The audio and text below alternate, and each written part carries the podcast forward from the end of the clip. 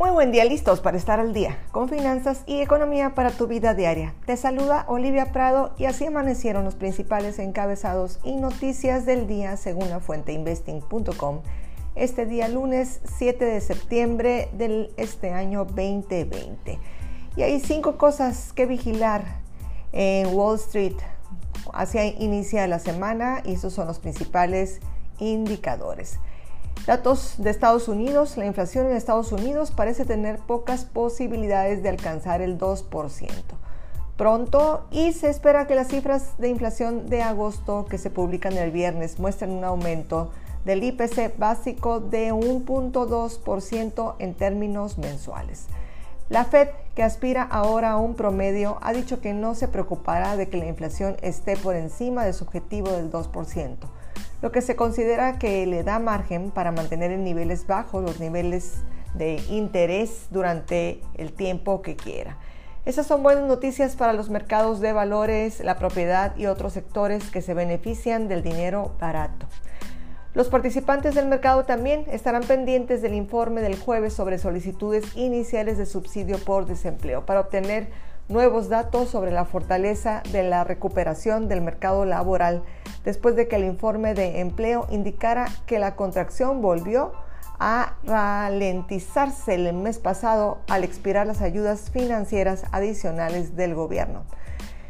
El naufragio tecnológico parece listo para continuar. El revuelo en el mercado de valores de la semana pasada parece ir a continuar a medida que los traders van reanudando la actividad tras el día festivo del Día del Trabajo de Estados Unidos celebrado el lunes ante las persistentes preocupaciones en torno a las altas valoraciones y una recuperación económica desigual. Tras la venta masiva del pasado jueves que se extendió hasta el viernes, los tres índices principales recuperaron algo de terreno a última hora el viernes para cerrar bien apartados de los mínimos de la jornada, aunque el comercio siguió siendo muy volátil. La venta del jueves ya reflejaba el temor de las inversiones de que las valoraciones de las acciones tecnológicas de gran capitalización estuvieran sobrevaloradas y estas preocupaciones aumentaban el viernes cuando el Financial Times informó de que el trading de opciones de SoftBank de Japón había inflado estas acciones. Ya estábamos hablando de que parecía una burbuja en las acciones de la tecnología y pues el mercado se ajusta, como siempre lo sabemos. Y en otros temas hubo una reunión en el Banco Central Europeo. Tendrá mucho que discutir en su reunión de esta política monetaria el próximo jueves, después de que el euro alcanzara los 1.20 dólares por primera vez desde el 2018 y la inflación de la zona euro entrara en territorio negativo en agosto por primera vez desde el 2016. La caída hacia la deflación es una bandera roja para el Banco Central que apunta a una inflación anual de cerca, aunque justo por debajo del 2%. Sin embargo, podría ser prematuro que el Banco Central Europeo anuncie nuevas medidas importantes este próximo jueves. Por lo tanto, el euro se ha visto impulsado por un dólar en general más débil y un aumento de la confianza en el fondo de rescate pandémico de 750 mil millones de euros en la Unión Europea. Así cualquier impacto en la inflación podría ser temporal. Pero a largo plazo, el Banco Central Europeo podría verse obligado a reevaluar su política monetaria dado el cambio de la Fed hacia tolerar una inflación más elevada, lo que podría lastrar el dólar en los años venideros. Por lo tanto, el, el Bretix y el PIB del Reino Unido, las conversaciones sobre el Reino Unido y las negociaciones en la Unión Europea se van a reanudar en Londres este martes, pero un avance inminente parece poco probable. Las conversaciones se han estancado a causa de las demandas del Reino Unido sobre las cuotas de pesca y su deseo de utilizar la ayuda estatal para impulsar el sector tecnológico. Y en datos comerciales de China, todo apunta a que las cifras comerciales de China que se publican el lunes indicarán que el número de las exportaciones aumentaron sólidamente por segundo mes consecutivo en agosto y que las importaciones han vuelto al crecimiento. Las exportaciones de China no se han visto tan gravemente afectadas por la desaceleración mundial como algunos analistas habían temido, y se prevé que sea un motor clave en la recuperación económica de la nación. Todo apunta a que las grandes tensiones entre Washington y Pekín aumentarán antes de las elecciones presidenciales en Estados Unidos, que son en noviembre. Y por lo tanto vamos a dar una revisión importante a lo que es el petróleo, porque parece que tuvimos una caída del petróleo.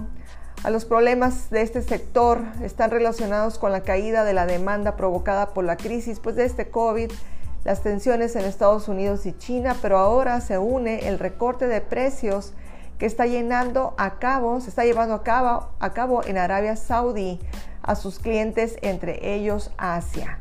Es el segundo mes consecutivo de reducciones de barriles del petróleo en esta región y el primer mes de seis en que las refinerías estadounidenses verán un recorte. Saudi Aramco, la empresa que cotiza, también recortará los precios de los barriles hacia el noroeste de Europa y la región del Mediterráneo, añade Bloomberg. Por otra parte, el ministro de Energía ruso, Alexander Novak, dijo el viernes que se espera que la reducción de la demanda del petróleo en este 2020 se sitúe en torno a los 9, de 9 a 10 millones de barriles por el día. Así que estamos en expectativas de una baja del petróleo y por lo tanto el petróleo del WTI está a la baja, este, cotizando a precios de 39 dólares con 28 centavos el barril. Y así están las bolsas, seguido del el oro, ha alcanzado una leve recuperación en niveles de 1.935.05 dólares por onza.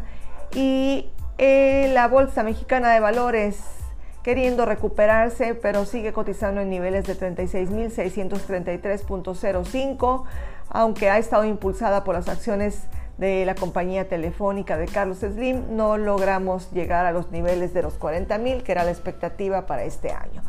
Y el Standard Poor's 500, la bolsa americana, está cotizando en niveles negativos de 3.426.96 y pues la bolsa que ha estado arrasando eh, a, a, todos los mercados en Estados Unidos, que es el Nasdaq, la bolsa de tecnología que se cayó el jueves pasado, Hoy en día está cotizando en niveles de 11.500.88. Aún no llega a la recuperación, pero está en el impulso alcista. Y el Bitcoin aún continúa con, este tema de las pérdidas y está en niveles de 10.033 dólares por un, un Bitcoin. Se habla de que estamos en un momento, esta contractura del Bitcoin puede ser un momento de acumulación. Sabemos que cuando las acciones o los precios bajan, es buen momento para comprar. Y si ese es uno de tu perfil de inversión, pues te comento que estás en buen momento de adquirir bitcoins. Sabemos que aquí en México tenemos la plataforma de Bitso que nos permite adquirir estas criptomonedas de una forma muy sencilla. Y el Bitcoin Vault, que es la nueva criptomoneda surgida en noviembre del 2019, que ha estado minando el Bitcoin está recuperándose, ya está en niveles de 121 dólares con 17 centavos. Así que vamos en recuperación de esta moneda y para el Bitcoin puede ser un momento de acumulación si así lo eliges.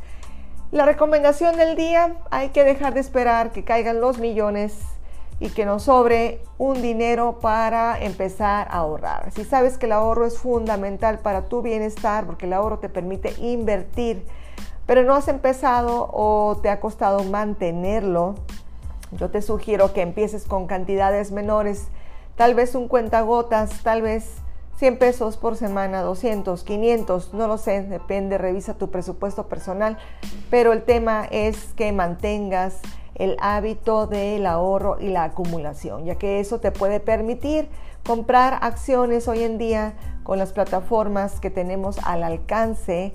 Eh, nos permiten comprar acciones desde 100 dólares, por lo tanto eso puede enseñarte a empezar a hacer inversiones. Ya no necesitas esos millones para comprar acciones de Amazon. Ya solamente necesitas una buena plataforma de trading que te permita aprender cómo hacer estas inversiones. Así que el ahorro hoy más que nunca es fundamental y básico para la prosperidad y el éxito económico que tanto buscas. Pues ya estás al día en finanzas y economía preparados para tomar decisiones importantes que mueven tu dinero y tu prosperidad. Recuerda que el verdadero éxito económico no se trata de cuánto dinero ganamos, sino qué hacemos con lo que ganamos. Si te gustaría recibir este podcast directo, envía un correo a hola, hola arroba oliviaprado.com. Sígueme en mis redes sociales como Olivia Prado, coach financiero. Soy coach y facilitador financiero y puedo apoyarte a construir un portafolio de inversiones rentable para tus ahorros. Hasta la próxima.